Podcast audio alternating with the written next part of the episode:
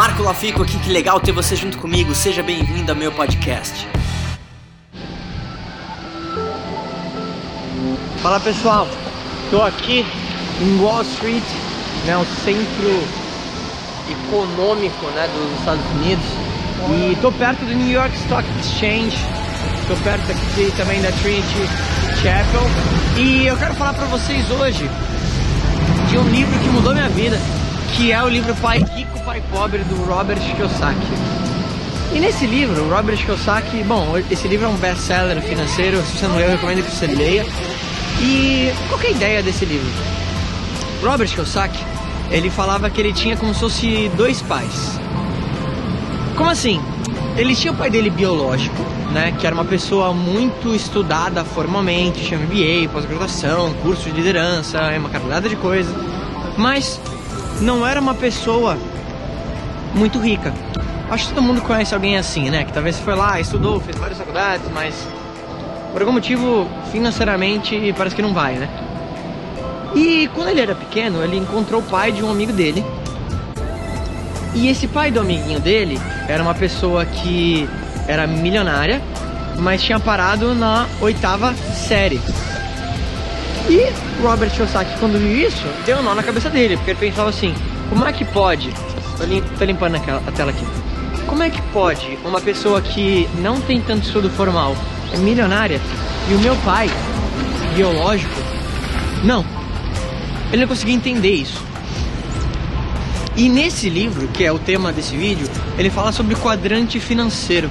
E quando eu entendi isso, isso mudou a minha vida completamente. O que ele fala e qual que é essa ideia toda?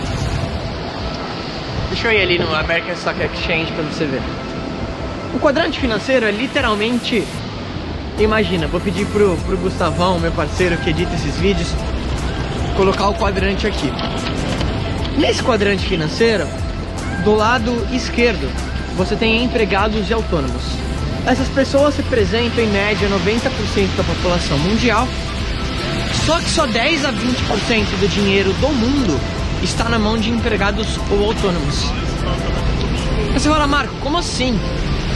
90% do mundo só tem 10 a 20% do dinheiro? Sim.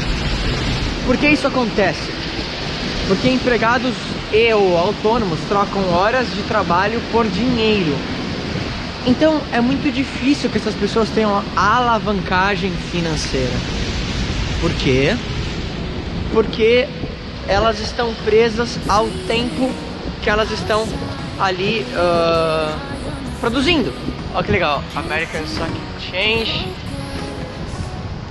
Então elas estão presas uh, a esse tempo que elas estão ali produzindo. Como assim? Vou te dar um exemplo muito besta, mas para você entender o conceito. Se você é um dentista e você ganha por consulta e você não faz uma consulta, o que, que acontece? Você não ganha. Beleza. Então, empregados autônomos trocam horas de trabalho por dinheiro. Beleza, estamos todo mundo feliz, entendemos. Do outro lado do quadrante, do lado direito, você tem investidores, donos de grandes negócios, pessoas que trabalham uh, com negócios online, marketing de relacionamento. E a forma que essas pessoas ganham dinheiro é diferente, o conceito é diferente, que é o que a gente chama de renda residual. Essas pessoas elas não estão mais conectadas ao tempo ela, que elas utilizam para ganhar aquele dinheiro. Como assim, Marco?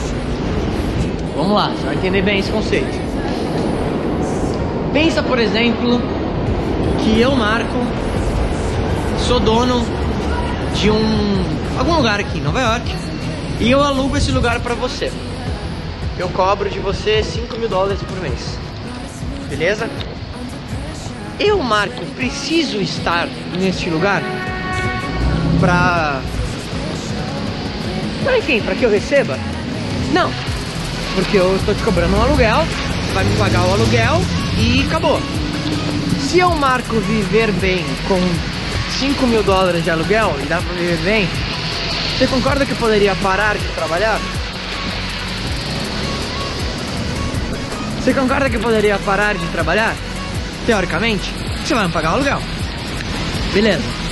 Vou te dar um outro exemplo. se eu vivesse de investimentos apenas, você concorda que se eu tiver uma base de investimento que me gera X por mês, eu poderia teoricamente parar de trabalhar? Faz sentido isso? Beleza.